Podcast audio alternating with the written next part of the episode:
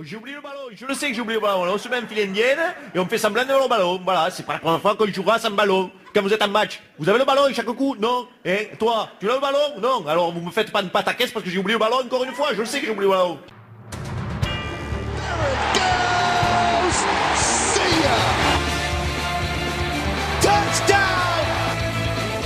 Sébastien Chaval. Oui Accélère Accélère Quel pied Ah quel pied Oh putain Bonsoir, bonsoir à tous et à toutes, bienvenue dans l'émission On ne se porte pas plus mal, deuxième saison. Notre rendez-vous sur le sport sur Radio Campus 99.5 FM. Euh, nous sommes en direct un lundi sur deux de 20h à 21h avec ce soir Re-moi qui présente. voilà, euh, toujours en alternance. Cédric, bien sûr. Bien sûr. Voilà, bien sûr.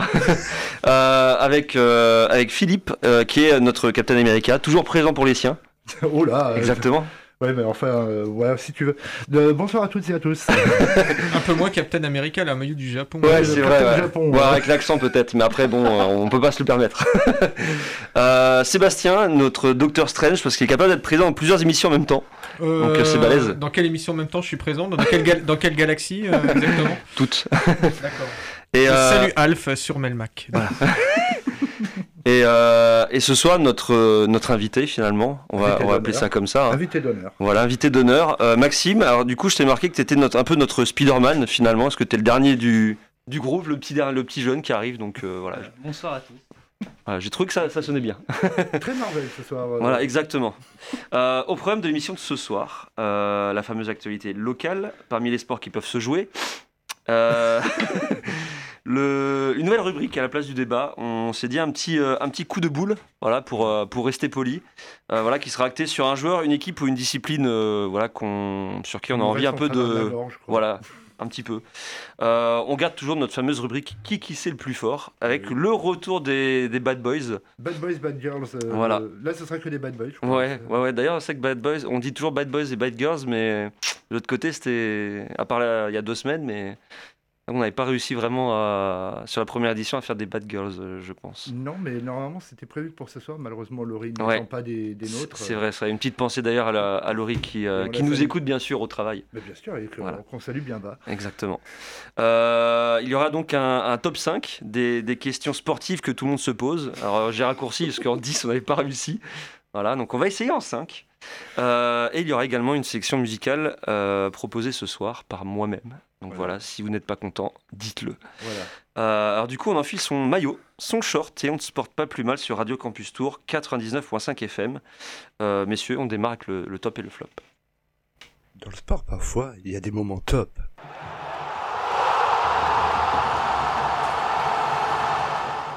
Et puis, il y a des moments un peu flop.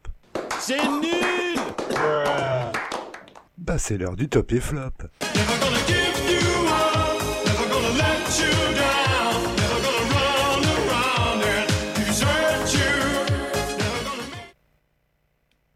Le top et flop présenté par Philippe.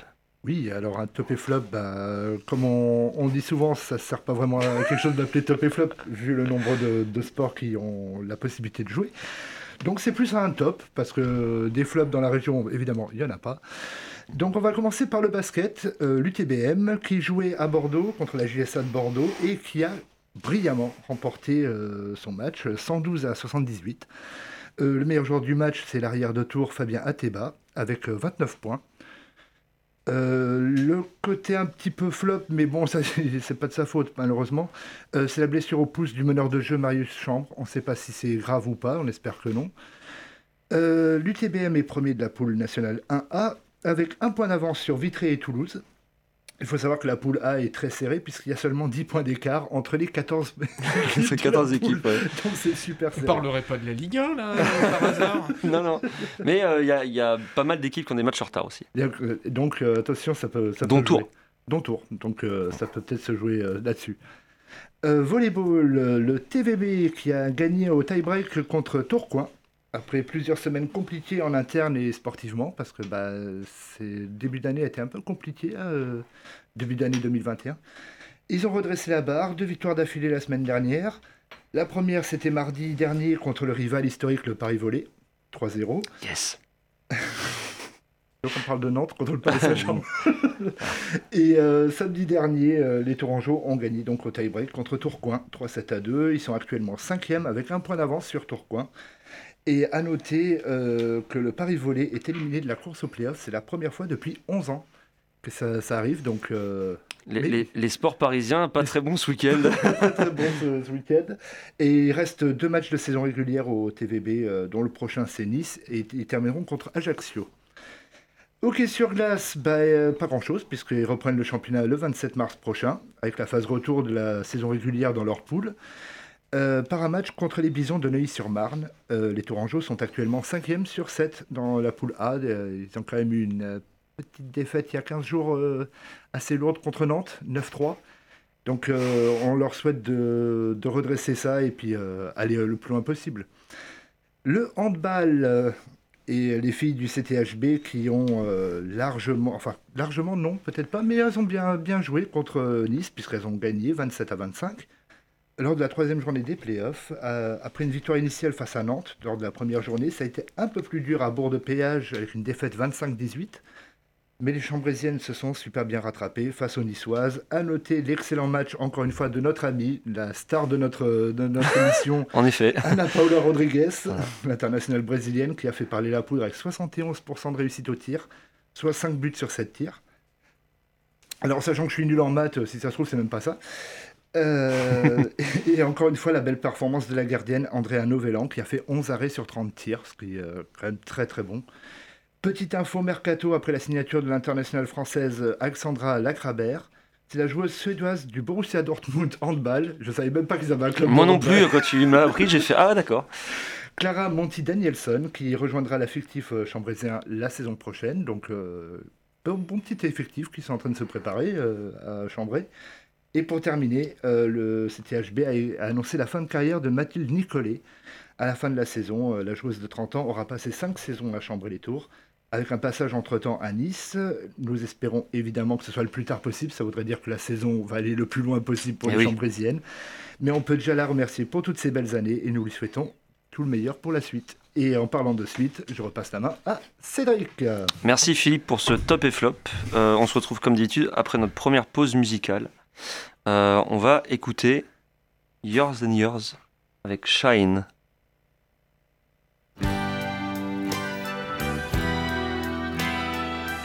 Alors ça c'est REM. hein. C'est pas grave. C'est pas grave. En fait c'était REM.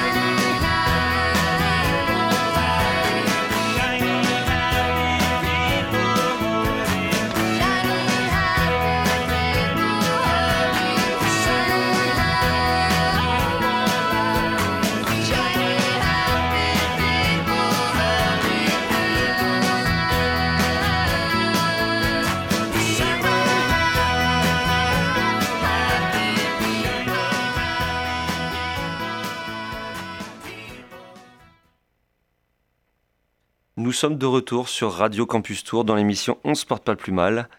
Sortez vos cornes et vos sabots, voici la nouvelle rubrique Coup de boule. Zinedine. Oh non, oh non, pas ça.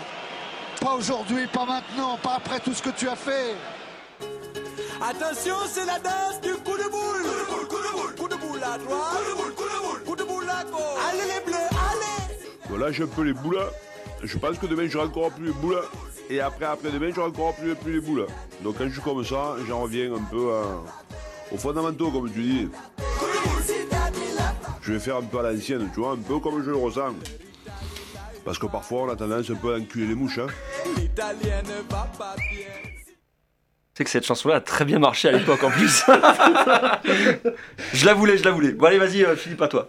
Eh ben alors le coup de boule. euh, donc aujourd'hui je crois que c'est un méga coup de boule qu'on va avoir de la droite de, le droit de, de la part de Maxime et puis de, de Cédric, puisque c'est le tennis en façon générale, plus spécifique le tennis français pour Cédric. Hmm. Donc je passe la main à Maxime. Vas-y, je t'en prie. Ben, moi, ça sera euh, l'argent dans le tennis, de l'argent dans le tennis. Euh, donc, le tennis euh, est-il gangréné par l'argent? Voilà la question euh, qui est légitime de se poser euh, lorsqu'on regarde, le tennis en 2021. hein. Les deux jeux d'écart euh, au cinquième set euh, dans un grand chelem, trop long, on supprime. La Coupe Davis et ses 118 ans d'histoire, trop vieux, aux oubliettes. Alors, il est temps de les remplacer, toutes ces vieilleries. La Lever Cup, ATP Cup et dernièrement l'UTS ont vu le jour dans un calendrier déjà trop rempli, en laissant s'étouffer les petits tournois et avec eux le bas du classement, en manque d'air ou plutôt d'argent, après une crise sanitaire révélatrice d'inégalités. Donc on revient rapidement sur ces mutations, ayant pour euh, la plupart le même dénominateur commun. Donc euh, on se pose la question pour l'instant, le tennis est-il un objet de consommation hein? C'est presque une banalité de relever que le tennis et le sport en général deviennent des objets de consommation. hein. Comment le sport serait-il le seul domaine capable d'échapper à la surconsommation?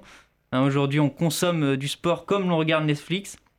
Il n'est donc pas surprenant dans un monde capitaliste où tout tend à devenir une marchandise que le sport et plus particulièrement le tennis soit happé par cette réalité. Mais alors, euh, quelles sont les conséquences de cette réalité? Euh, Donc la consommation du sport est aujourd'hui euh, caractérisée par le format court, les highlights, euh, une sélection plus ou moins hasardeuse euh, des belles actions d'un sport. Euh, En l'occurrence, en, en tennis, c'est l'amorti rétro qui sera privilégié euh, à la, volée boisée ou, euh, ou le twinner de Dimitrov aux variations tactiques d'Andy Murray. Ainsi, euh, Adam Silver, l'actuel commissionnaire de la NBA, nous explique lors d'une interview pourquoi les highlights prennent de plus en plus de place euh, dans, dans son sport. Donc il nous explique, il dit Nous voyons euh, notre stratégie comme celle des apéritifs avant un repas, compare-t-il. Si l'on offre l'apéritif à nos fans, ils voudront quand même toujours manger le repas. Les repas sont nos matchs. Ah, Jusque-là, rien d'étonnant dans une stratégie marketing finalement banale. Plus l'on diffuse, plus on donne envie d'acheter le produit. Le problème se pose lorsque le sport en question dure en moyenne 2h24 en grand chelem et que l'apéritif, lui, ne dure qu'entre 5 et 10 minutes, regorgeant de saveur. Euh, C'est ainsi que les coups les plus spectaculaires deviennent la norme et les longs rallyes de début de set d'ennuyeux plats de résistance. Le décalage entre la réalité d'un sport et son emballage commercial commence à se creuser et le tennis capte de moins en moins de téléspectateurs, et en particulier les jeunes. Euh, les organisateurs doivent donc se plier à la volonté du marché, et tant pis si l'on efface l'histoire, le suspense, bref, l'essence d'un sport. Pour coller avec l'allemande, il faut donc raccourcir le temps de jeu, ce qui donne entre autres 4 grands chelems, 4 formats différents au cinquième set. Euh, on voit donc apparaître de nouveaux formats, hein, plus courts, sans tie-break, sans cinquième set, sans troisième set, sans avantage, bref, sans histoire. Euh, c'est le cas de l'UTS de Patrick Mouratoglou, hein, qui reste pour l'instant une exhibition. Mais l'UTS est un cas intéressant, hein, puisqu'il concentre tous les éléments indispensables d'un bon highlight. Euh, un match qui se regarde en 5 minutes, des twinners, des rétros, des raquettes cassées, enfin bref.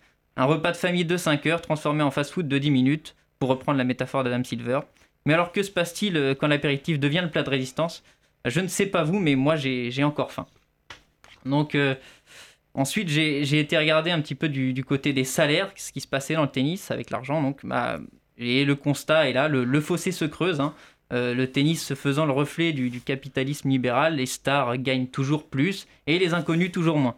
Les différences de salaire ont cependant toujours existé, hein, mais quelles sont les évolutions euh, Où en sommes-nous aujourd'hui?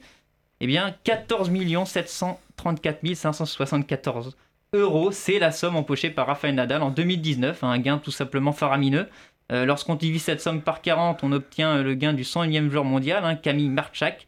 Euh, bon, évidemment, il est logique d'obtenir une différence de gain entre ces deux joueurs aux carrières asymétriques. Cependant, le sport n'est pas qu'une affaire de talent, de travail, et le facteur budgétaire peut agir comme un catalyseur de résultats pour n'importe quel joueur. Et, euh, voilà, l'évo- l'évolution du système de rémunération des joueurs a suivi donc la conjoncture de notre système sociétal. Et le plafond de, fer, euh, le plafond de verre budgétaire constitue le, premier frein en fait à de nombreuses carrières. Et bah, pour finir, quel avenir? Avec euh, euh, ce, système qui se met en place, qui s'est mis en place depuis de nombreuses années. Donc, euh, bah, de plus d'un million en 2010 à environ 978 000 aujourd'hui, la baisse du nombre de licenciés se révèle symptomatique de la crise sanitaire, hein, enfin pas sanitaire, la crise de notre sport que nous traversons, pardon. Et cette crise est cependant euh, le, le résultat d'un che- d'un chevêtrement dont je ne prétends connaître l'entièreté, hein, vous l'aurez compris, je mets, je, mets, en cause aujourd'hui la pente sur laquelle est en train de glisser le tennis professionnel, celle de la consommation. Hein, Et donc, euh, en particulier, ce que nous dit Patrick Mouratoglou, hein, qui nous dit que l'âge moyen du fan de tennis est d'aujourd'hui de 61 ans. hein, Il vieillit chaque année. Pour lui, il n'y a aucun renouvellement. Le tennis ne convainc plus personne. euh, donc c'est fini. C'est le tennis euh, n'est plus regardé pour Patrice Mouratoglou. Bon, j'ai cherché cette enquête. J'ai jamais trouvé une enquête qui me donne qui aboutirait à l'âge moyen du fan du fan de tennis. Mais bon. Donc, en voulant raccourcir la réalité et ces différents facteurs qui font du tennis un sport certes moins regardé, le discours de Mouratoglou sonne comme un discours politique dont la volonté serait d'uniformiser la demande. Et euh, bon, voilà, hein, le, constat est là. Euh, euh, 137 tournois ATP et WTA sont- sont- s'entassent sur 11 mois. Et n'y a-t-il pas un, risque de s'y perdre? Bon, en réalité, euh, chacun veut, sa part du gâteau et nous verrons si la somme euh, de l'égoïsme des investisseurs aboutit au bonheur du plus grand nombre, celui des fans. Voilà. Et on pourra remercier Gérard Piquet pour euh, avoir flingué Oui. le tennis Ouais, ouais. lui tout seul. Parce que euh, la, la Coupe Davis, c'est lui, hein, euh, entre Ah. autres. Mais ce qui est intéressant dans ce que dit Maxime, c'est que c'est exactement pareil au foot, où euh, il y a eu la Ligue des Nations, le championnat du monde des clubs, entre autres au foot. Et c'est pareil, il y a toujours plus de compétition pour euh, toujours plus de fric. Voilà. C'est- Et puis on pourrait, on pourrait faire la liste problème de tous les sports. partout Ouais. dans la, dans, dans notre, La liste de tous les sports, le rugby Ouais. c'est pareil, les calendriers sont surchargés et puis il faut, il faut en remettre un petit peu plus. Donc maintenant, euh, donc ça c'était le tennis mondial. Donc euh, on voit que c'est la crise. Alors le tennis français, Ah bah. je passe la main. Alors, il n'y a, a Cédric. pas que du mauvais. hein. Mais ma première phrase que j'ai notée, c'est le tennis français est mauvais. voilà. Euh, pourtant, deuxième sport le plus pratiqué en France, parce qu'on n'est pas euh, très loin du 1 million de licenciés, comme a dit Maxime, l'aura du tennis français n'a jamais été rayonnant sur le tennis mondial. Tout du moins en individuel. Car s'il y a bien une compétition que le tennis français aime, mais c'est parce que seulement on la gagne, hein, voilà, c'est évidemment euh, l'équivalent de la Coupe du Monde au tennis, donc la Coupe Davis. Ancienne Allez. version. Ancienne version, parce qu'évidemment la première déjà on est mal parti. Alors donc on va commencer par là. Euh, la France a disputé 19 finales de Coupe Davis, voilà donc 10 victoires, 9, 9 défaites. Euh, c'est plutôt pas mal compte tenu du fait qu'aucun joueur français n'a dominé le tennis mondial. Et c'est vrai. Euh, c'est vrai. Voilà. Depuis, euh, depuis euh, Bah, dans 50 open en tout cas, Les- personne. ouais, dans l'ère européenne, voilà. personne. Euh, on est même de loin, on est même la meilleure nation européenne à égalité avec les Britanniques. Voilà, seuls les États-Unis et les Australiens sont devant puisque bah, ils ont disputé Ouais. depuis bien plus longtemps que nous. Euh, côté Fed Cup, donc chez les filles, on est un peu plus loin, on est septième avec trois victoires et trois défaites en finale. Euh, D'ailleurs, on est les tenants du titre. Voilà. Euh, alors que l'équipe était composée de Caroline Garcia, qui on rappelle est le spécialiste des éliminations en première semaine. Euh, Kristina Mladenovic, qui a eu le temps de battre un record en perdant je ne sais combien de tournois d'affilée au premier dur tour. quand même. Alors, euh, très clairement, la spécialiste des, des éliminations au premier tour, je crois qu'au niveau français, on est pas mal chez les hommes. Oui. je crois que c'est. euh, Non mais on, annonce quand même que c'est la numéro 1 française. hein. C'est voilà, c'est juste comme ça. euh, première semaine, c'est c'est bien. hein. Voilà. Euh, et accessoirement, elle n'était pas copine avec euh, Caroline Garcia en plus, Mladenovic, puisqu'elles se sont pris la tête à un moment. Euh, elles avaient Pauline Parmentier dans l'équipe, dont le meilleur classement remontait à 2008, c'était 40e mondial. Donc euh, voilà, on, est en- on était en 2020. Et apparemment, il y avait aussi Alizé Cornet et Fiona euh, Ferro qui étaient là, mais bon, euh, voilà. Euh, chez, voilà. Euh, chez les dames, du coup en individuel, euh, une seule française a été numéro 1 mondiale, Amélie Mauresmo, voilà, qui leur a été 39 semaines au total. Alors on peut bien se moquer d'elle concernant son physique masculin, mais la madame a réussi là où les autres sont nuls. Gagner des tournois majeurs, elle en a gagné 3. Voilà. Et un Masters en 2005 en battant Marie Pierce, qui elle aussi d'ailleurs a gagné des majeurs. Voilà. Euh, sinon, euh, rien. Ah si, il y a quand même eu... euh, Si, il y avait eu, euh, comment ça s'appelle euh, Ouais. euh, de- Du sud, là, du sud-est de la France, euh, je ne me rappelle plus de son nom. Oui, qui a gagné Wimbledon d'ailleurs. Qui a gagné Wimbledon. oui. Exactement, et qui a fini sa carrière là-dessus, je Et- crois en plus. Bartoli. Voilà, Bartoli. Bar- Bartoli, voilà. Bartoli. Pour dire que ça nous a tellement marqué. hein. Et surtout pour dire à quel point tu as fait tes recherches. Quoi. Ouais, bah, non, non, je, je savais qu'il y en avait une, mais bon, à quelque chose près. euh. Euh, du coup, chez les hommes, on arrive à à faire une bonne, une bonne bande de joyeux lirons. Son gars Gasquet, mon fils Simon, capable de finir dans les 20 meilleurs mondiaux, ce qui en soi est remarquable. Top 10 aussi. Voilà. Oui. Oui, c'est pour ça que j'ai marqué. Ouais, ouais. Ouais, Mais aucun d'entre eux n'est capable de gagner un majeur ou de faire des perfs régulières en majeur. Voilà. Et ce n'est pas avec Benoît Miaou Pierre, euh, père, que ça va s'inverser. Voilà, parce qu'il faut rester euh, correct à la radio. hein? Voilà. Euh, il faut finalement se tourner vers le double pour avoir des Français qui gagnent et finir numéro un mondiaux. C'est le cas de Mladenovic d'ailleurs euh, côté femme. Et il y a eu, euh, Pas eu Herbert. voilà, il y a eu Herbert et puis euh, il n'y a pas eu Liodra et Clé- euh, Clément aussi à un moment, un truc comme ça, qui ont joué, en- qui ont dû faire du double. Paul-Henri Paul Mathieu. Ouais, voilà. Donc Et finalement, en double, on- voilà, en double, on n'est pas si mauvais que ça, mais c'est en double. Voilà. Alors du coup, tennis français bon, mais pas. Est-ce qu'ils sont bons mais pas assez, ou est-ce qu'ils sont juste à vomir? Euh. Ah ouais. Ah, euh, Voilà. gros coup de boule. Non, mais c'est surtout que quand t'as, euh, c'est quand même le deuxième sport le plus pratiqué en France. Et finalement, en fait, c'est c'est un peu euh, 50-50. Parce que quand je dis, il y a quand même des Français qui ont atteint, euh, qui ont réussi à toucher, à faire des masters. Ouais. Mais de l'autre côté, on n'en a jamais un seul qui a dominé le tennis mondial. Il n'y en a pas un seul sur la durée qui a été bon. Il n'y en a pas un seul qui, qui est capable de faire des finales de majeur. Donc on est bon, Mm. mais pas assez. Et d'ailleurs, la, la dernière stat, comme je vous disais en off, c'est que dans le top 100 masculin et féminin, on est le contingent le plus, euh, Oui. le plus important, mais on n'a jamais, finalement, on n'a jamais trouvé l'excellence dans ce sport. Voilà. Ouais, mais c'est un peu l'ironie du sort. J'ai peut-être tendance à dire que le tennis français, comme d'autres sports, parce qu'il n'y a pas que le tennis, euh, a peut-être un peu trop tendance à regarder dans le rétro en se disant Oui, mais en 83, euh, Yannick Noah a gagné ou euh, Et c'est le seul. Amélie Mauresmo a gagné. Et pas se dire, bah oui, mais enfin c'est bien, mais sauf que justement, il faut compter le nombre d'années et se dire, c'est peut-être un peu trop quand même. Ah, Ça Lui-même fait- le dit, hein, Yannick Noah, il en a Ça fait marre. 40 ans. euh, Yannick Noah, il en a tous marre les ans, que l'on reconnaisse dans la rue pour ça, et- Ah, mais c'était pas qu'un chanteur Non, c'est pas qu'un chanteur. Et le fils de Ya- Joachim Noah a pris Le sa le retraite. père de Joachim Noah. Ouais, qui a pris sa retraite d'ailleurs. Euh, donc voilà pour moi, tennis euh, français. euh, Tennis mondial, tennis français. Voilà, assez, assez bon, mais, mais pas excellent. Voilà, finalement. Eh ben, merci messieurs, c'est super intéressant. On va faire la prochaine pause musicale. Euh, on va écouter donc la chanson qui devait être au départ, Voilà. Year and Year, le, te- le titre.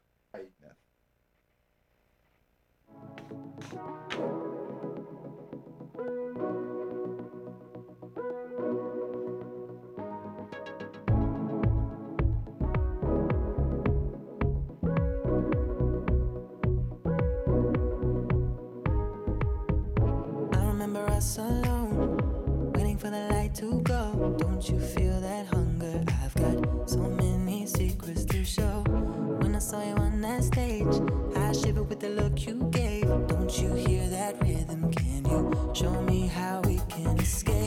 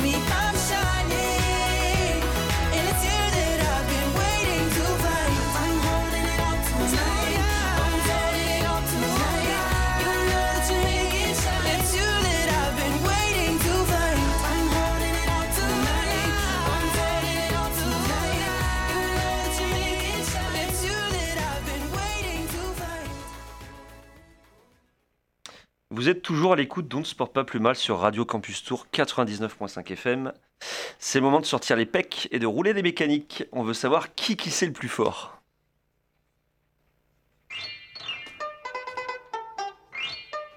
Et le Mexicain, ça a été une épée, un cadeau. Qui qui c'est le plus fort? Moi, je suis objectif, on parlera encore de lui dans 100 ans. Sur Radio Campus Tour 99.5. Et cette semaine, le retour des Bad Boys, euh, puisqu'on n'avait pas réussi à faire tout il y a 4 semaines maintenant.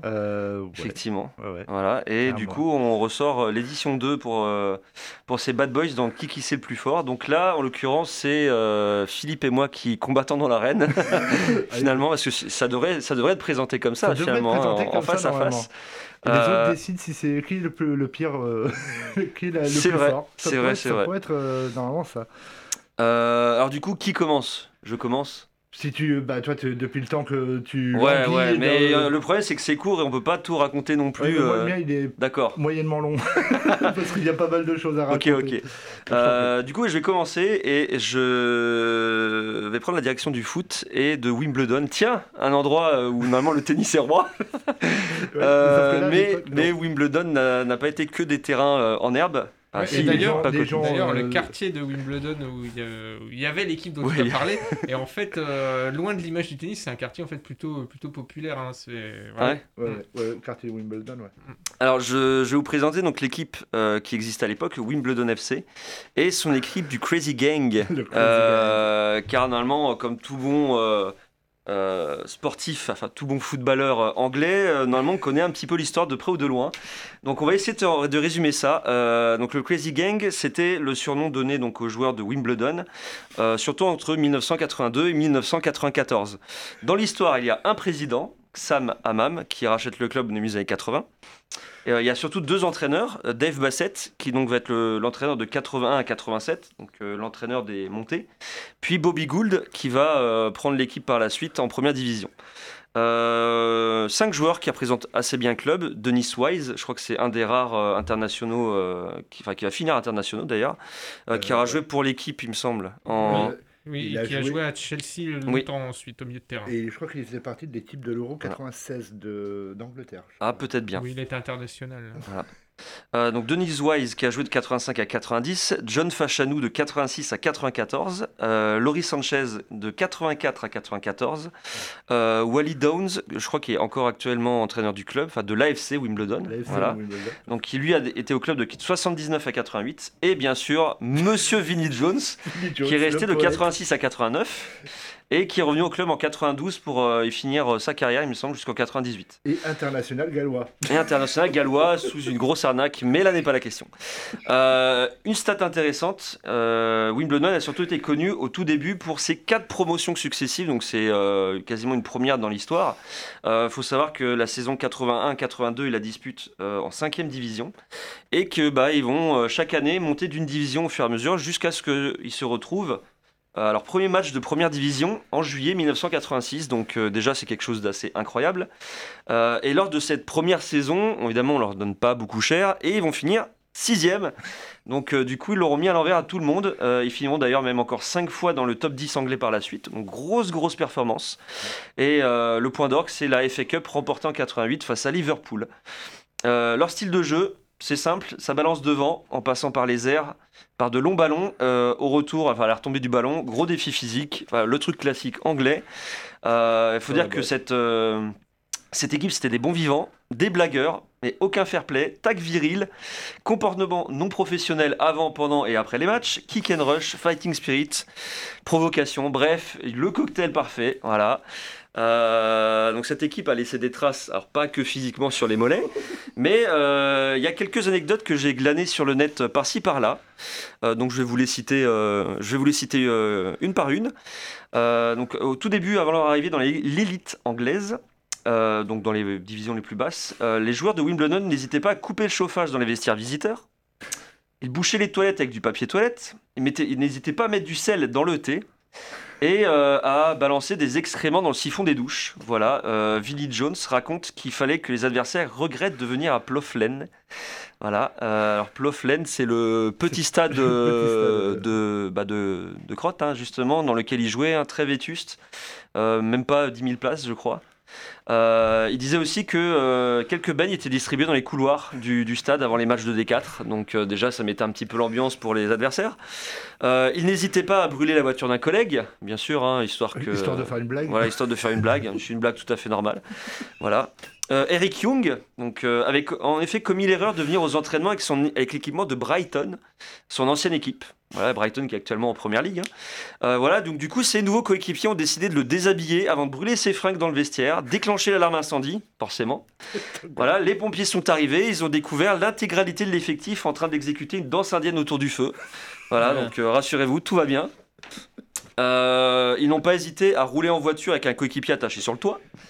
Voilà, et à la moindre friction entre deux joueurs, le reste du groupe formait un cercle autour d'eux pour les laisser se bastonner. Voilà, à la fin des séances d'entraînement, ça arrivait souvent. hein. Voilà, euh, et si c'était pas ça, c'était un petit mélange de, enfin, du Haribo, un petit mélange fou entre rugby et catch qui était organisé à la fin des entraînements. Donc visiblement, même après une heure et demie de, voilà, D'entraînement, visiblement, ils n'en avaient pas encore assez. Donc ils s'étaient dit, allez. Voilà, donc on, on sent euh, bah, quelque chose qui n'est plus possible aujourd'hui, hein, de toute façon. On sent des vrais poètes. euh, Voilà, des vrais poètes, euh, le, vrai, euh, le vrai joueur anglais, hein, finalement. Des années 80-90, Voilà. ouais.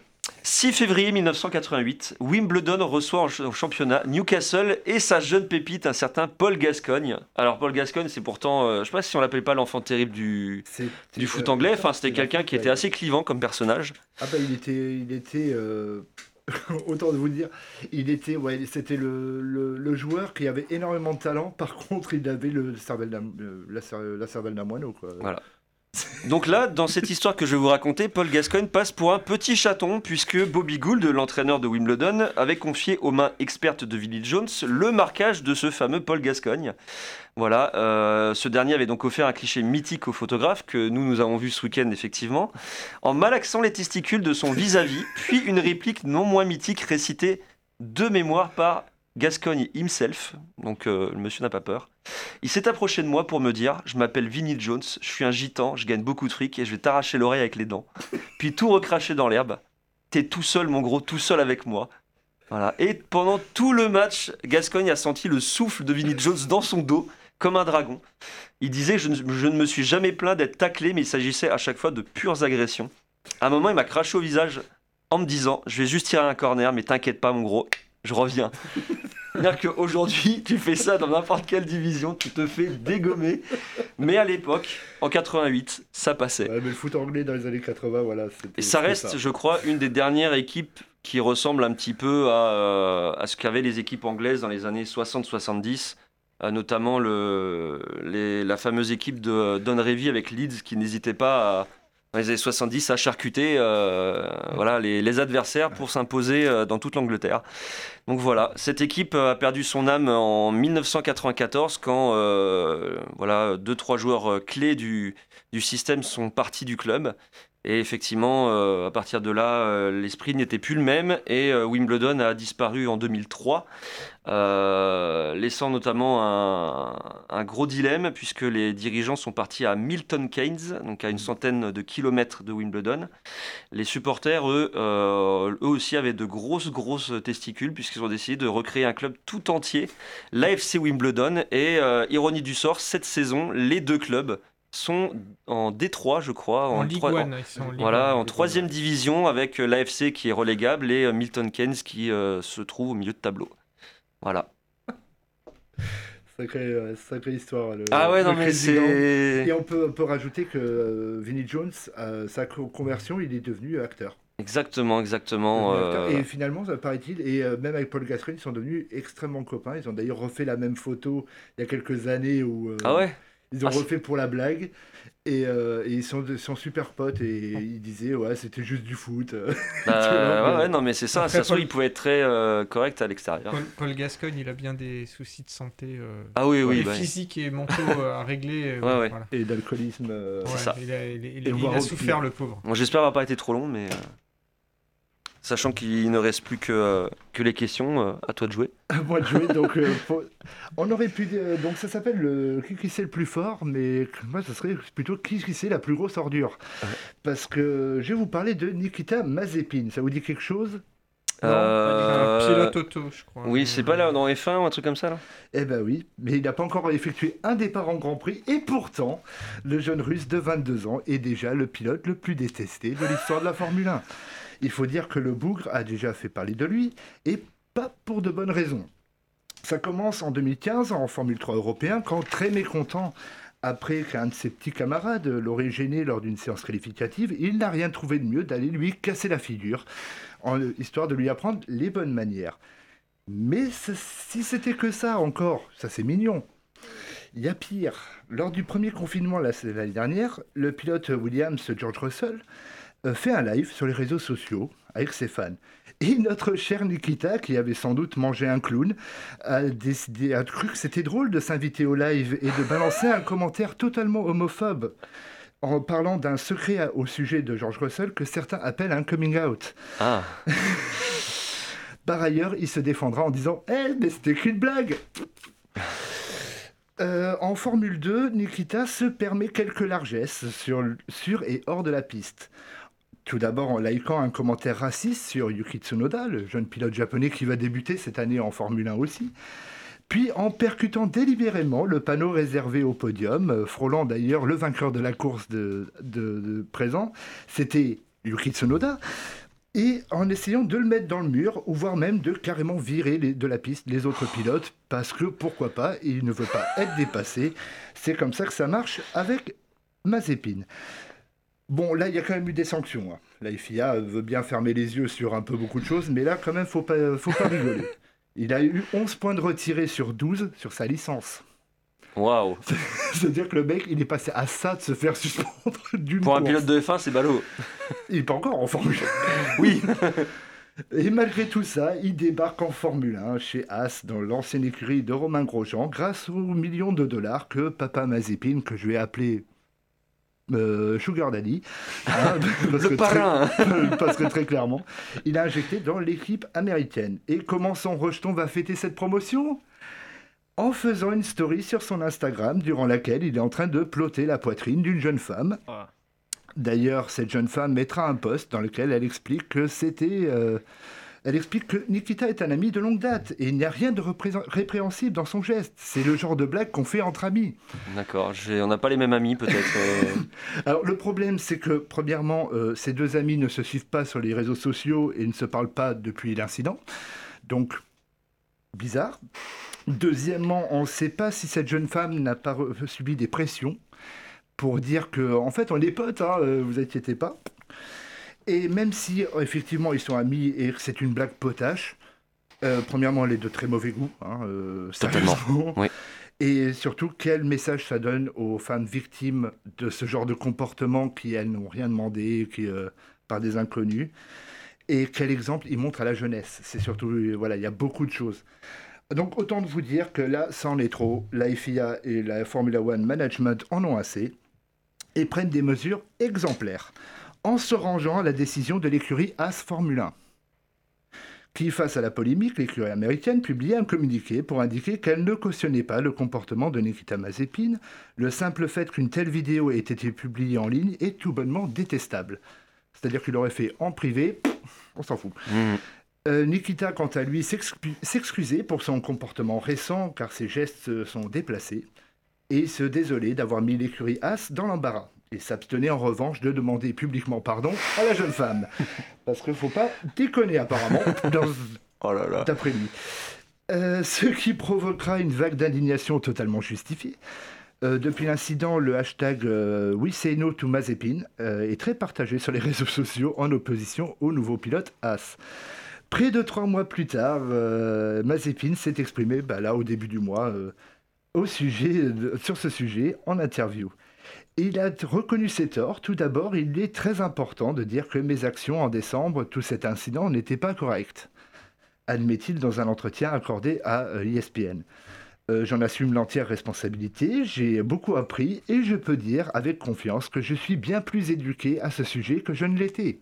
Parce que sérieusement, tu te doutes que ploter une femme qui n'a rien à voir avec toi, c'est totalement logique. Il avait besoin d'être éduqué. Donc il y a un peu de positif. C'est comme ça qu'il termine son truc. Il y a un peu de positif. Donc pour conclure, euh, Nikita Mazepin est une honte, hein, euh, non seulement pour la Formule 1, mais surtout en tant qu'individu. Et honte, c'est parce que je veux rester très poli et pas avoir de problème avec le CSA. hein. Il y aurait d'autres mots. C'est honteux. c'est honteux. Et malgré le fait qu'il a dit qu'il va se comporter de façon exemplaire, son passif malheureusement parle pour lui. Et évidemment, la Formule 1 est un business, mais attention à ne pas fermer les yeux sur ce type de comportement pour une affaire de gros sous. Et le simple fait qu'il a 22 ans, ça peut aussi dire qu'il va être un gros problème pour de nombreuses années à venir. Donc euh, voilà, Nikita Mazepin, qui qui c'est le plus fort, qui qui c'est la plus Le grosse plus ordure? stupide surtout là. C'est la plus- plus grosse ordure. Ah ouais, bah c'est c'est compliqué à, Ouais. à, à défendre tout ça, le, mais seul, euh, le seul truc qui, qui est, entre guillemets bénéfique, c'est que euh, Sugar Daddy euh, Mazepin, euh, ayant mis beaucoup d'argent dans l'équipe, qui sert à rien puisque la voiture va pas évoluer cette année, ouais. Euh, ça leur a permis de signer euh, le fils de Michael Schumacher, qui lui va Ouais. passer une saison à l'ombre, tranquille. Euh, dans une équipe où il y a cette ambiance-là, je qui suis va- pas sûr. hein. où c'est du gros n'importe quoi, mais au moins lui va pouvoir apprendre à faire son métier comme il faut, et c'est peut-être C'est le seul, le seul point positif de tout ça. Quoi. C'est incroyable. Du- coup, Maxime, euh, t'es là depuis 45 minutes, on a balancé, mais que des coups de boule, des trucs stupides, etc. T'es content d'être là, non? Ah oui, je suis content. Sport, euh, On, a, on a mis beau, le aucun, aucun sport en, En en valeur. lumière. Si, le Même moi, je l'ai féminin. pas mis en valeur. hein. Si, le handball féminin et le Oui, basket. les, les et 10 le- premières minutes, quoi. Sinon, on a tout, dé- on a tout défoncé, là. bon, bah. Non, bah attends, je, je- je- je vais faire mon. euh, ma, ma minute euh, de chauvinisme exacerbé. Ouais. et je vais mettre en valeur un sportif. Euh, on a eu euh, ce week-end dernier une victoire de, une victoire de Julien Alaphilippe Mmh. sur Tirreno Adriatico. Julien Alaphilippe qui démarre sa saison euh, très très bien, puisque pour l'instant il multiplie et les podiums et la- les victoires. Donc euh, on a un sportif euh, de la région en plus. Il, oui, est, en plus, ouais. il est natif de, de Saint-Amand-Moron. Donc euh, voilà. Voilà. Et en plus, c'est, et en plus, c'est un garçon euh, tout à fait charmant. Voilà. Euh, je, l'ai, je l'ai déjà rencontré, je peux te dire qu'il est, il est, il est, il est, il est très, ac- il est très sympa. Bah voilà. Euh, bah, merci messieurs. Euh, nous allons prendre un martini au shaker, pas à la cuillère, puisque nous serons Ouh. de retour après cette dernière pause musicale en restant en Angleterre. Avec modération. Avec modération, Avec bien modération, s'il vous plaît. Exactement. Mais on reste en Angleterre, à Sheffield, justement, où le groupe Sophie and the Giant s'est formé avec The Light. Allez, Sheffield United.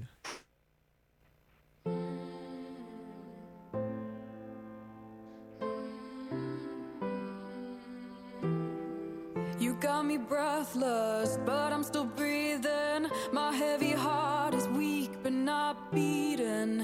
Getting restless with this feeling. I was broken, but now I'm healing. You're lost and frightened. But when I ask, you say that you're just tired. Eyes that shone like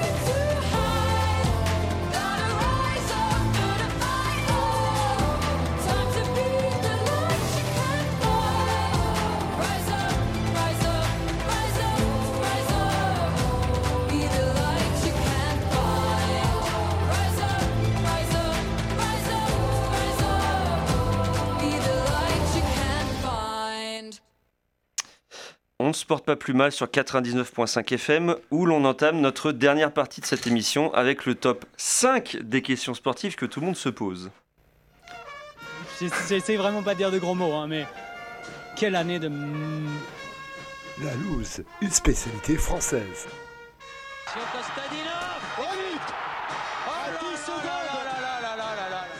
C'est le quiz de la loose. Quand on n'a pas de chance, on n'a pas de chance. Faut- On va voir ce qu'on peut faire pour l'an prochain. Ah, Kostadinov, il restera jamais. Dans- je m'en lasserai jamais de ce bon vieux Émile. Grâce à lui, on gagne la Coupe du Monde 98 quand même. un jour. Ouais, Ouais, bah, ouais, puis, on fait pas la euh, Coupe du Monde 94. Ouais, c'est pas grave. Ouais, mais la- et la Bulgarie fait une super Coupe du Monde. 94. Demi-finaliste, Euh, c'est vrai. Avec euh, les Suédois qui sortent du même groupe d'ailleurs. Ouais, ouais d'ailleurs, on vrai. était dans le bon. euh, ouais. Ouais. Donc, du coup, qui dit lose dit euh, bonjour à l'équipe de France de rugby qui a rejoint le groupe euh, le week-end dernier, puisque Voilà. après avoir mené euh, 7-0 au bout de deux minutes, a fini par s'incliner à la dernière minute. En même temps, en même Voilà. temps, dans un tournoi à destination où toutes les équipes ont un peu losé à un moment donné. Oui, non, c'est mais vrai. euh, C'est vrai. c'est un tournoi de Sauf les destination. Gallois. Ouais. Ouais, pour le moment, mais sauf que aussi, euh, gros merci à l'arbitre euh, irlandais, euh, Oui, Monsieur. Brace, qui, je sais pas ce qu'il a avec l'équipe de France, ça fait deux fois qu'il nous, nous arbitre contre la- l'Angleterre, et deux fois, à chaque fois, il trouve des fautes qui vrai, existent, vrai. euh, dans son univers. Donc, C'est euh, vrai, c'est vrai. Même si on va pas que taper sur l'arbitre, ils auraient pu gagner le match avant.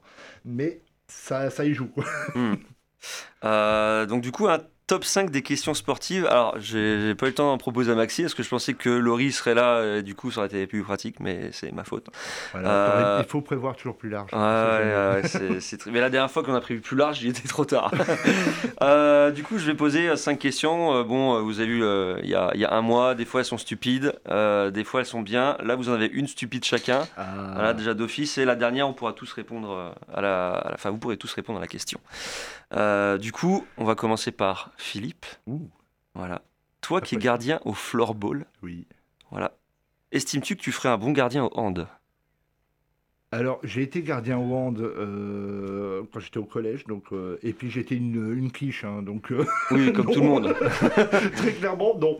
Ouais, c'est pas parce que le ballon arrive plus vite que le. Ah, c'est pas sûr que le. Non, c'est pas, c'est pas ça, mais sauf que autant au floorball, quand on te vise dans la tête, t'as un casque, autant Ouais. au handball, quand on vise dans T'en ta tête, et obligatoirement on vise dans la tête d'un d'un gardien, donc non je, non, je serais une quiche. C'est vrai, c'est vrai. Ok, Sébastien. Oui. Si l'équipe dont ne se porte pas plus mal, donc nous trois, Julien, Laurie, voilà, on peut même inviter Maxime. hein. Même Maxime. Euh, si l'équipe dont ne se porte pas plus mal euh, s'invite pour un 18 trous au golf de la Gloriette cet été, quel serait le classement final et pourquoi serais-tu dernier? Euh, eh bien, tout simplement parce que je n'ai jamais joué au golf de ma vie. D'accord. Euh, Enfin, je sais pas, le, le golf, en fait, c'est quoi? C'est une partie de billes euh, dans l'herbe, en fait. Ouais, c'est ça, avec ouais, des voilà, cannes, avec un gros euh, manche, des ouais. cannes, Ouais. Avec un gros manche et des pantalons rayures écossais. genre, C'est euh, ça. Fous-moi fous-moi le camp. hein, J'habite- J'habite pas, euh, j'habite pas euh, à Aberdeen, en Écosse, je sais pas quoi, à faire. des- T'as pas une petite idée du podium comme ça euh, à l'arrache euh, Parce que de toute façon, il n'y a aucun nous qui sait jouer en plus. Donc, euh, Non, moi, non, je sais pas alors, jouer. et alors, j'ai une anecdote. euh, une anecdote. Alors, non seulement j'ai jamais joué au golf, mais j'ai déjà réussi à me blesser au golf. Aïe C'est-à-dire que incroyable. dans la ville où j'habitais avant, il y, y avait un chemin. Ils, avaient- ils ont eu la bonne idée, euh, c'est à Bourges, hein, euh, Ouais. voilà, comme ça je balance. Ils ont eu la bonne idée d'aménager un chemin de une promenade verte en ville à côté du terrain de golf municipal. Et un jour, je me promenais sur ce terrain et je me suis pris une balle en pleine tête venue de derrière, donc je l'ai pas vu arriver. Ah, et, mais je suis tombé KO quoi. Ah oui, oui, ça fait super mal. hein. et au début, c'est- j'ai pas compris. Je, je me suis dit, mais qu'est-ce qui s'est passé? Et en fait, euh, quel- quelqu'un qui avait assisté Oh, m'a dit, mais vous avez pris une balle de golf en pleine poire. Euh, génial. Donc, euh, non seulement je, je, je n'ai jamais joué, mais j'ai réussi à me blesser en- euh, au golf. Aïe Ah ouais. Voilà. Belle perf. J'a- J'avais eu un gars comme ça au collège à l'UNSS, euh, baseball. Euh, C'était le lanceur, il a repris la balle en pleine poids, mais il est vraiment vu. tombé direct, hein, c'est terrible. Déjà vu. C'est choc, euh, hein. Pour avoir fait du baseball, ouais. euh, heureusement, j'ai- bon, j'étais pas lanceur parce que Ouais. je suis extrêmement mauvais aussi au lancer. En fait, je suis mauvais partout. D'accord. euh, Et que fais-tu dans cette émission ce que je fais dans cette émission parce que quand tu sais pas euh, de quoi, euh, si tu sais pas faire, tu sais en parler. Donc euh, et euh, j'avais déjà vu ouais, en match de championnat, je sais pas si c'était pas à Bourges. Oui, il y a une équipe de Il y a baseball. une équipe à Bourges euh, et je sais pas si c'était pas arrivé. On avait un joueur euh, cubain dans l'équipe qui était là. Le mec il lance, bah, gros parpaing, pleine poire par terre. Quoi. Oh là là là. Et, euh, et franchement, ouais, c'est c'est- c'est assez impressionnant parce qu'elle part aussi vite, elle part encore plus vite que quand elle arrive. Et le mec, c'était c'était un peu muscleur, le, le Ah cubain, et il balançait des parpaings, quoi. Euh, Philippe, on reste avec toi. Il n'y a pas Baro Maxime? Non, mais euh, on peut. euh, Ah, je peux poser la. ouais, mais je peux poser la question hand, euh, mais je suis Ah, pas ça- sûr ça qu'il être- ça va être compliqué. Ouais, on peut- je, vais, je vais essayer de modifier du coup. Tu fais Euh, deux, questions sur le tennis. Voilà. Ah, Handball, euh, Ah, oui, tu, ré- tu réponds Norvège ou Allemagne? Euh, ouais, mais au tennis, après, il faut que moi je sois calé, ce Ouais, qui non, n'est ça ce qui va, n'est tu- pas le cas. Ah, Bah, la c'est preuve, tu défonces les Vas-y, Français et vas-y. après. Ah ouais, c'est quand même moche. C'est moche de, tirer vrai, sur c'est- des gens que tu connais pas. hein. c'est vrai, c'est vrai. Hein, Euh, franchement, alors- moi alors- je tire sur un russe que je connais pas, c'est vrai, c'est vrai. mais il le mérite. Mais... Euh, alors du coup, bah, on, va, on va faire la question, on va faire la question tennis, euh, parce que du coup, Amine Mauresmo, je disais tout à l'heure, a gagné donc trois majeurs. Mhm. Elle en a gagné trois différents. Alors du coup, euh, je, je, je suis pas sûr de tête, mais euh, lequel elle n'a pas gagné? Elle n'a pas gagné? Alors, elle a gagné à Wimbledon, on est d'accord? Ouais. Elle a gagné. euh, Oh, bah, que ça serait. Elle a gagné à l'Open d'Australie? Oui, le terrain était vert. Oui. Voilà. Elle a gagné. Je pense que elle a pas gagné à Roland. Bah, je, oui, je me demande aussi justement si c'est pas Roland Garros. Non, que- non. les Français ne gagnent pas à Roland. Non, d'or. pour moi, la dernière française à avoir gagné euh, Roland Garros, c'est Marie Pierce. hein. Marie Pierce, ouais. Ouais, Ouais, ouais, ouais. Putain, Mais c'est ce que je Marie- disais en fait, ce sont les deux françaises. non. Je me Mauresmo, sou- l'a pas, Ma- Mauresmo l'a pas gagné à- aux. États-Unis. Oui, l'US Open, ouais. l'US Oui, c'est ce qu'on dit, c'est les trois, des quatre tournois, je pense que c'est Roland Garros qui a pas gagné. Marie-Pierre, je m'en souviens. Donc elle a gagné deux Open d'Australie. Euh, Alors, il en a gagné trois. Deux Open d'Australie et Wimbledon. D'accord, c'est peut-être ça. Moi, sont- mais moi, je pensais que le seul qu'elle avait pas gagné, c'était Roland Garros. Il me semblait qu'elle avait gagné les trois autres, mais. Roland Garros, sûr, elle a jamais gagné. Ouais, voilà, pour pour- moi, c'est c'est- il y a sûr. que Marie Ouais. Pierce. le- Enfin, la dernière, c'est Marie Pierce. Il me semble, ouais. Ok. C'était une question à l'arrache. hein. Ouais, bah ça s'est senti, ouais. Ouais, ouais, ouais. Euh, du coup, on passe quand même à Philippe. Oui, Voilà. Euh, le 15 de France oui. voilà, sera-t-il vainqueur des six nations dans quelques semaines Alors, du coup, j'ai j'ai écrit ça avant le match. Dans quelques semaines, parce qu'il y a- il en reste deux matchs. Oui, il reste deux matchs, donc ils peuvent gagner journée. encore. voilà. Alors, euh, bah, déjà, pour, pour y arriver, il faut battre les Gallois. Bah, S'ils battent les Gallois, ils peuvent y S'ils arriver finalement. les Gallois, ils pourront éventuellement avoir une option, parce qu'après, il reste le match Ah de oui, oui. l'Écosse. Et euh, bon, après, là, ça va être un je pense que ça va, être un peu, ça va être compliqué aussi contre l'Écosse, mais tous les matchs sont compliqués à ce niveau-là, sauf Mhm. contre l'Italie. Mais euh, Ils ont pris 40, 40 points minimum par tout le monde là. hein. là, je pense qu'ils vont faire un grand chelem, mais à l'envers. Euh, D'ailleurs, il 40 serait temps hein, quand même un jour que le débat soit ouvert sur la place de l'Italie dans le tournoi de destination. Pas que je veuille. euh, On l'avait fait, je crois, il me Non, semble. non, non, Mais, mais, euh, euh, euh, par, euh, tu vois, par euh, la Géorgie, euh, Hum. récompenser une équipe qui, euh, elle, essaye de, de faire des perfs contre une équipe qui progresse plus, qui, enfin, qui même qui régresse, on dirait. Donc j'aurais tendance à dire que oui, la France peut gagner, mais tout dépendra de ce week-end contre le Pays de Galles. Et là, ça va quand même être un gros morceau. Mais les petits Français sont pas mal. Donc, euh, Mhm. Ok. Euh, Sébastien, le sport amateur en salle doit-il reprendre? Euh, Franchement, euh, enfin, Pour déjà, les- déjà quel sport? Enfin, Pour les, bah, euh, généralement les sports en salle, donc je pense bah, les sports co, basket, volley, tennis, le tennis. Euh, ouais, tennis, euh, envie tennis de table aussi, je suis concerné, le bad, les trucs comme ça. Je- t'as- t'as- En deux mois et demi. T'as, t'as- t'as deux réponses. T'as la réponse du cœur qui est de dire euh, ouais. Enfin, je voudrais qu'en fait même tous les sports reprennent. Mais après, euh, t'as- dans, dans- tu réfléchis un peu. euh, le contexte. Après, voilà, on est comme tout le monde. euh, moi, j'y connais absolument rien. Je suis pas, je suis pas épidémiologiste. euh, pas de quoi demain sera fait euh, au niveau de ce qui se passe et tout. Donc, euh, ça me paraît quand même compliqué, quoi. Sur le sujet, au final, euh, voilà, je prends euh, pour mon exemple, euh, voilà, sur tous les gens que je côtoie, que ce soit famille et, et le travail, mais même ici d'ailleurs, on reste, au niveau de ce barrière, on reste toujours correct. Donc c'est vrai que tu te dis, pourquoi on pourrait pas voir plus loin si tout le monde continue à faire ce qu'il faut faire? Ça n'a pas gêné sur la période septembre-octobre d'ailleurs, quand on a, on a pu rejouer euh, furtivement. Mais euh, ça pourrait être bien quand même, non? Vous avez pu rejouer au tennis de table? Ouais, septembre-octobre, mais je sais que tu as certains comme le volet, bah, la saison commence en novembre, donc du coup, bah, ils ont jamais rejoué. Mais, euh, mais euh, moi, j'ai rejoué, mais jamais avec autant d'entrain que euh, avant le premier confinement, parce que tu étais toujours bah, masque après le match, etc. Enfin, t'es t'es pas dedans, quoi. C'était très compliqué. Au tennis, à l'extérieur, mais ça reste compliqué. Enfin, Mhm. Il pleut, quoi, c'est impossible. Ah bah ouais. Mais bon. Euh, du coup, tu as le temps de chercher pour Mauresmo, là, j'ai vu. bah oui, j'ai eu le temps de chercher. Et euh, bon, elle n'a pas gagné trois grands chelems. Elle a Ah ouais gagné deux. Ah d'accord. Donc euh, on m'a rendu un erreur, induit en Ah erreur. bah oui. Et euh, bien euh, un Open d'Australie et un Wimbledon. D'accord, ok.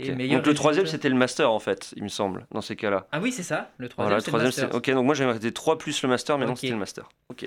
alors, j'ai une question pour euh, Maxime, pour euh, terminer, parce que là, de toute façon, ça va être la fin de l'émission. Mhm. Euh, la tenniswoman Billie Jean King Hmm. et le tennisman Bobby Riggs ont fait un match l'un contre l'autre. Ouais. Comment a été surnommé ce match? C'était un, fi- c'était un film aussi, hein. C'était un film avec Steve Carell. Steve Carell et l'autre, c'était pas Emma Stone d'ailleurs. je je crois que c'est. Emma Stone qui faisait euh, Billie je- Jean King, ouais. Je vois les deux joueurs, effectivement. Ouais. Euh, Mais là, non, je ne l'ai pas. C'était la bataille des sexes. Et, Ah oui, c'est vrai. Et vrai. euh, le, truc, le truc, de, alors, celui qui a gagné ça, c'est une excellente question. C'est elle, hein, il me semble, Il non me semble que c'est elle qui avait battu, euh, battu Parce que Bobby je- Riggs. Et lui, au départ, il avait dit, de toute façon, Je gagnerais, je suis un je mec. gagnerai parce que je suis un mec. Ouais. Et ils avaient dit, ok, banco. Et C'est pour ça d'ailleurs que le film a été fait, parce que je pense que sinon il n'y aurait pas eu d'intérêt, euh, je, je pense, vois à pas le faire. vraiment mais- l'intérêt. Ouais, Ah, ouais, ouais. Surtout, euh, ouais, non. non. Je pense que c'était. euh, Ok. Il n'y en a pas eu après hein, des matchs euh, un peu sérieux entre. Non, parce qu'après, c'était de- plus des matchs pour faire de la pub, quoi. Euh, Ouais. Voilà, euh, on Bon, joue après, à ouais, la maintenant, baballe, c'est différent. Euh, J'avais juste une petite dernière question, euh, est-ce que tout le monde pouvait répondre. Euh, au vu de sa perf hier soir, le PSG peut-il finir hors du podium de Ligue 1 Oui ou non? Euh, En, Parce qu'ils sont deuxièmes, En théorie, en théorie, bien sûr qu'ils peuvent. euh, je veux dire, euh, en plus surtout en championnat de France, t'as tellement de trucs incertains. Mais après, euh, si tu te mets dans le contexte du PSG, euh, enfin, les dirigeants feront tout pour euh, remobiliser l'équipe. Alors, logiquement, avec euh, la profondeur de banc qu'ils ont, l'effectif qu'ils ont, euh, ils ne peuvent pas terminer hors du podium. Après, euh, effectivement, hein, pour le supporter euh, de, de l'équipe phocéenne que je suis, euh, euh, ça me ferait bien marrer, tu vois, qu'ils se fassent euh, gicler du podium. Oui, un peu comme euh, nous avec Canet en Roussillon, quoi. mais, mais, en, mais, en, mais, en, mais en réalité, euh, enfin, ça, ça, me Ah, c'est paraît dur. Peu, ça me paraît peu probable. Et surtout que ça veut dire qu'il faudrait que d'autres équipes arrivent à tenir euh, elles aussi le rythme. Mais en France, euh, les équipes euh, elles arrivent à faire des séries de 5-6 matchs, puis après ça se casse la figure tout le temps, Mhm. euh, c'est pas stable. Alors moi j'aurais tendance à dire oui et j'irais même plus loin que Bordeaux va finir sur le, sur le Waouh. podium de Ligue 1. D'accord, ok. Sachant que sont à peu Ouais, près alors là, il faudrait que Ben 15e, Arfa nous sorte des stats stratosphériques. Ce Non. dont il, est, il peut être capable, mais là. Ouais, euh, Quand il sera de nouveau sur la feuille de match. Plus sérieusement, non, le, le PSG va être dans les trois premiers. Euh, ce top est terminé, donc merci beaucoup messieurs. Euh, coup de sifflet final de l'émission. Euh, nous vous remercions d'avoir été des nôtres, tous les trois. Euh, on pourra bientôt se retrouver. Voilà, oui, tous les, oui, tous les trois, non mais euh, je me compte pas. Mais j'ai dit tous les Ah trois. oui, non, non, j'ai dit je me compte pas, tous, tous Ouais, les trois. Voilà. Euh, vous pourrez bientôt euh, retrouver cette émission en podcast sur le site internet de Radio Campus Tour. Euh, restez à l'écoute dans quelques minutes la suite des programmes. Nous, on aura le plaisir de vous retrouver. Alors, est-ce que c'est lundi Éventuellement la semaine prochaine. Éventuellement. 15 jours. Sinon, c'est le lundi 29. Ouais. Voilà, mais peut-être la semaine prochaine. euh, On verra selon les, les Voilà. discussions, les tractations. Exactement. Nous négocions. Nous négocions. Exactement. Euh, donc euh, peut-être lundi prochain pour euh, encore plus de sport et de déconne. D'ici là, portez-vous bien. À bientôt. À bientôt. Salut, salut. Au revoir.